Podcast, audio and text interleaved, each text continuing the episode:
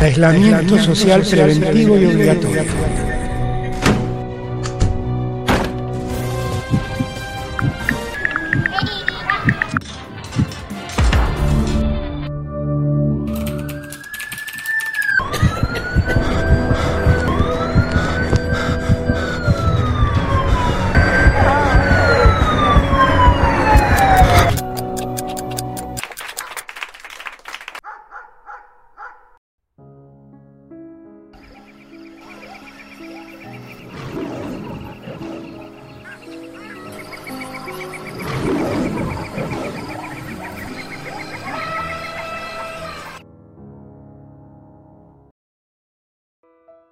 Araceli Cira León, Comisión 2, Trabajo Práctico número 4, 21 de mayo de 2021.